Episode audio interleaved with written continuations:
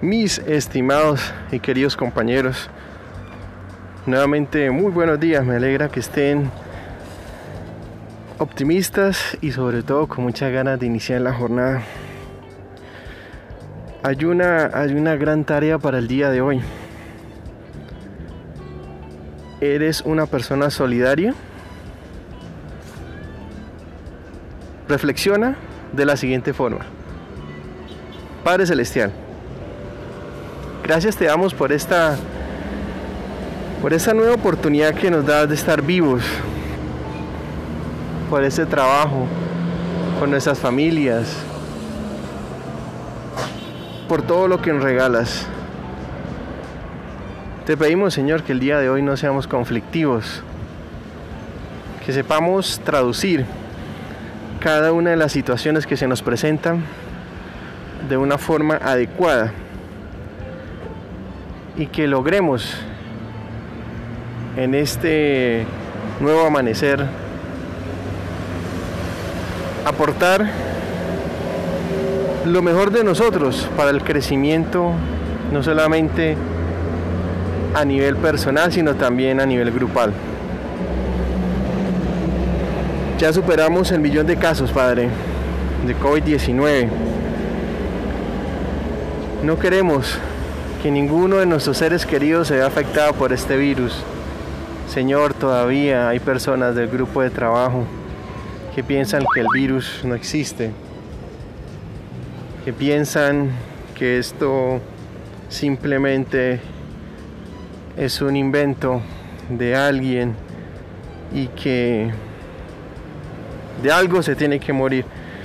Señor, ayúdanos para que estas personas reflexionen, porque la cadena de contagios va a seguir creciendo si este tipo de mitos, si este tipo de formas de pensar se sigue contagiando, sí, ¿por qué no? Sí, Señor, en nuestro inconsciente colectivo. Hoy te pedimos, Padre, que tengas misericordia de nosotros. Solo tú puedes darle fin a esta pandemia. Solo tú, Señor. Apiádate de nosotros como seres humanos. A veces solo pensamos en la plusvalía y olvidamos el sentido real de nuestra vida. Te pedimos, Señor, por favor, que nos ayudes a madurar en este aspecto y a tener otra perspectiva para poder cambiar y ser mejores en el día a día. Ofrecemos, Señor, esta jornada de trabajo ardua con este sol fuerte que está haciendo en este momento en este sitio. por nuestras vidas, por las vidas de nuestros seres queridos, por todos aquellos que, que no tienen nada que comer, por las empresas que han solicitado salvavidas financieros y, y no han tenido respuesta y han tenido que cerrar. Por las personas que en este momento caminan de un país a otro, mejorando, buscando mejorar sus condiciones de vida, por toda la naturaleza, Señor, que a veces acabamos solo pensando en el bienestar de sistemas productivos. Y también para que en ese frente de trabajo no hayan accidentes hoy, para que no hayan incidentes, para que no hayan contagios por la COVID-19 y para que, por favor, Señor, logremos salir adelante y seamos optimistas de que todo va a cambiar, así sea.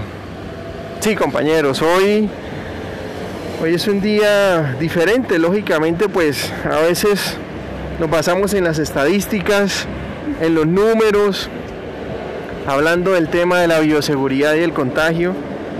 Y pues sí, sí, tenemos que, que expresarlo, ¿no? Colombia amaneció hoy en el puesto 9 del ranking de las 10 naciones o 10 países con más contagios de la COVID-19 empezando por Estados Unidos que supera los 8 millones y así sucesivamente hasta llegar hasta el puesto 9 donde estamos, donde ya se supera el, millón de, de contagios. Muchos dirían, bueno, pero eh, esto cómo, cómo, cómo se puede analizar estos, estas estadísticas, ok. Y fue una pregunta que me hicieron ayer durante el recorrido y durante la jornada laboral. Pues si bien es cierto, los datos... Ah, bueno, pero antes de eso, eh, les digo que hoy vamos a hablar sobre los estudios de cero prevalencia de la COVID-19. Así se llama la charla el día de hoy. Estudios de cero prevalencia de la COVID-19. Entonces sí, las estadísticas. Tenemos que ir más allá de, de los contagios, ¿no? Lógico. Sabemos de antemano que en nuestro país, digamos que no se ha dado al mismo tiempo eh, los picos de la pandemia. Tenemos departamentos donde hasta ahora se ha llegado al pico de la pandemia, otros ya lo tuvieron. Y pues muchos hablan ya de la segunda ola como tal, ¿sí? O rebrotes. Uno diría, uy, bueno, pero una segunda ola es lo mismo que un rebrote. Eso mismo que un pico de la pandemia. ¿Cómo es eso de la curva epidemiológica? Bueno, entonces sabemos de antemano, antes de hablar de los estudios de cero prevalencia como una especie de inbox, eh, que lógicamente pues desde que se dio a conocer el primer caso de, de coronavirus en el país, eso fue como en marzo más o menos, pues se ha hablado mucho de mantener o de aplanar la curva de contagio. Entonces, ¿qué ha sucedido en algunos departamentos? En algunos departamentos los números son alarmantes, ¿no?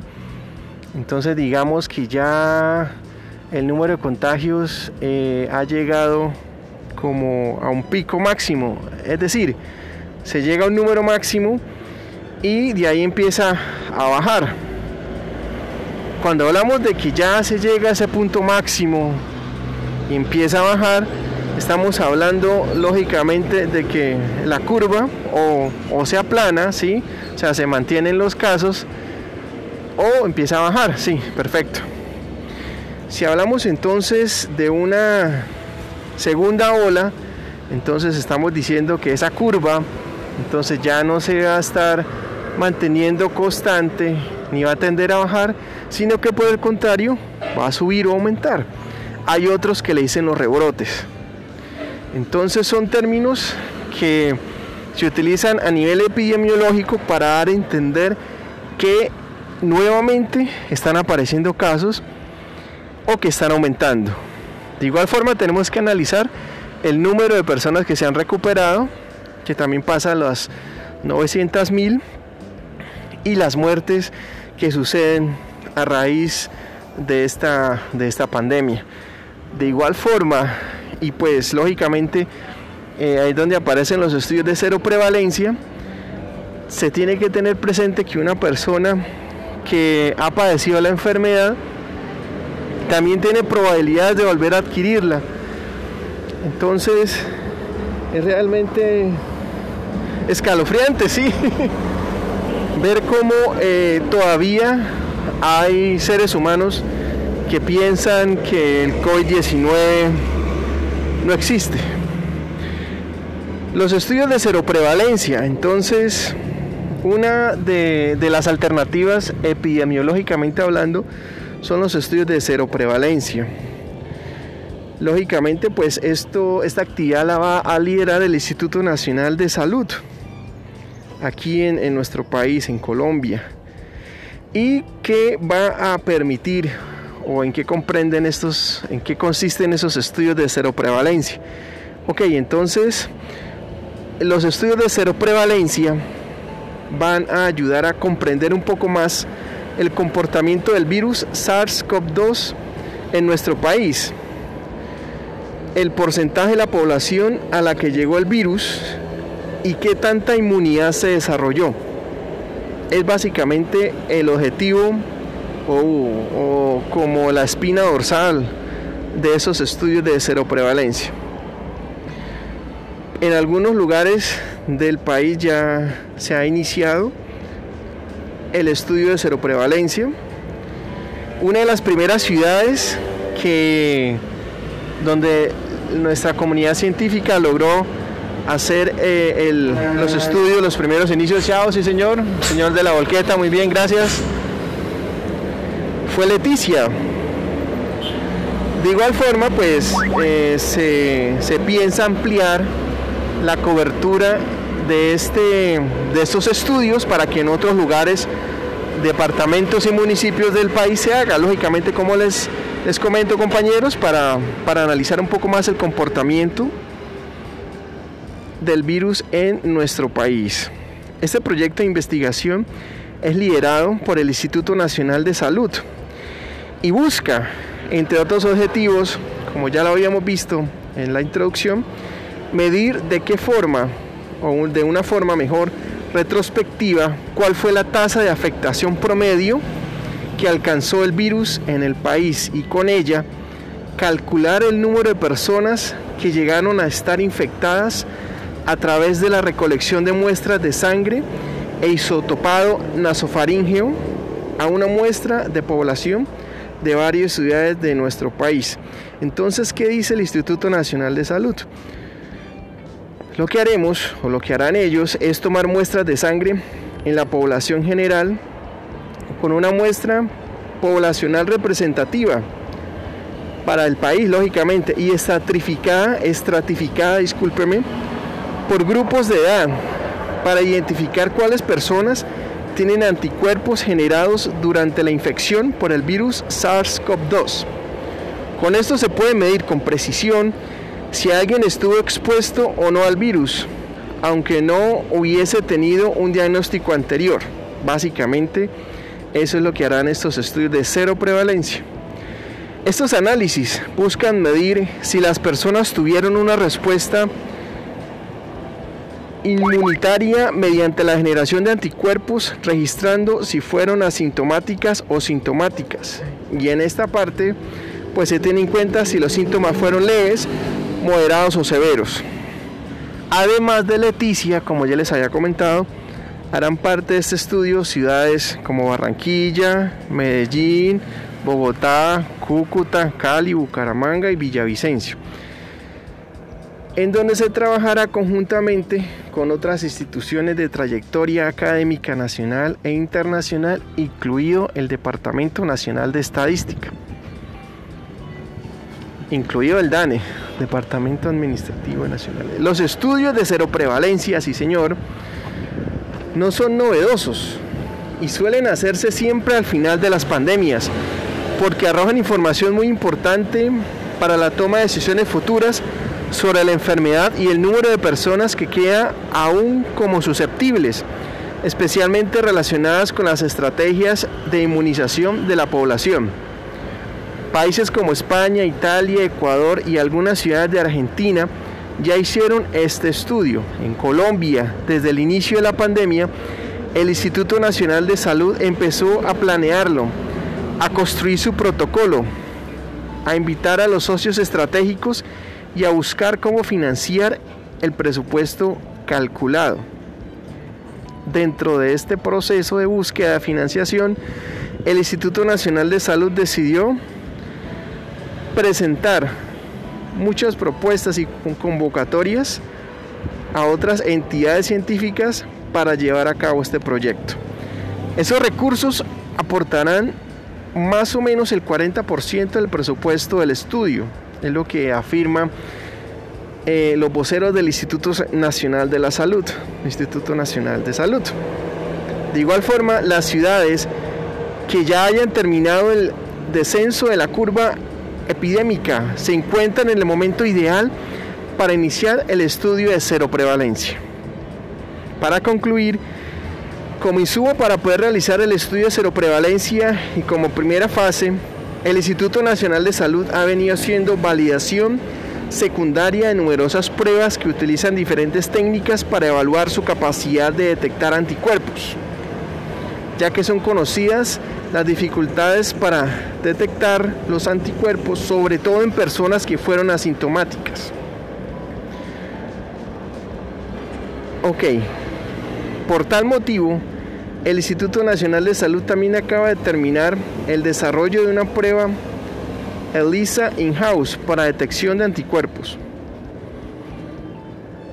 Por su parte, el Instituto Nacional de Salud ha desarrollado varias conferencias, varios tratados, varios documentos donde estos datos obtenidos en los estudios básicamente eh, serán de conocimiento público, ¿no? Lógicamente, dependiendo de, de cómo se vaya a, tratar el tema de, de la información, pero aquí lo importante es que serán de conocimiento público y ayudarán a calibrar los modelos que hasta el momento se han utilizado en la toma de decisiones para conocer la probabilidad de nuevos brotes y ajustar futuras estrategias de vacunación. Ah, bueno, de igual forma, también pues ya varios compañeros eh, pues investigaron y, han traído información acerca de, vacunas como la de Oxford, que ya está generando anticuerpos en, en adultos mayores, en adultos mayores, me acaban de pasar el dato. Entonces qué bueno que ya pues esté viendo la luz al final del túnel. De igual forma no podemos bajar la guardia, no podemos bajar la guardia porque recuerden, y ya para iniciar actividades no los, no los, este, de pronto no los tengo aquí, más para que puedan iniciar ya sus actividades de forma biosegura y limpia. Relajarse en el tema de bioseguridad es sinónimo de contagio. Recuerden eso bastante, valoren su vida y recuerden, compañeros, que la posibilidad de estar en este momento sin contagios y estar vivos está en sus manos. Muchas gracias, Dios les bendiga, excelente día para todos. Chao, chao.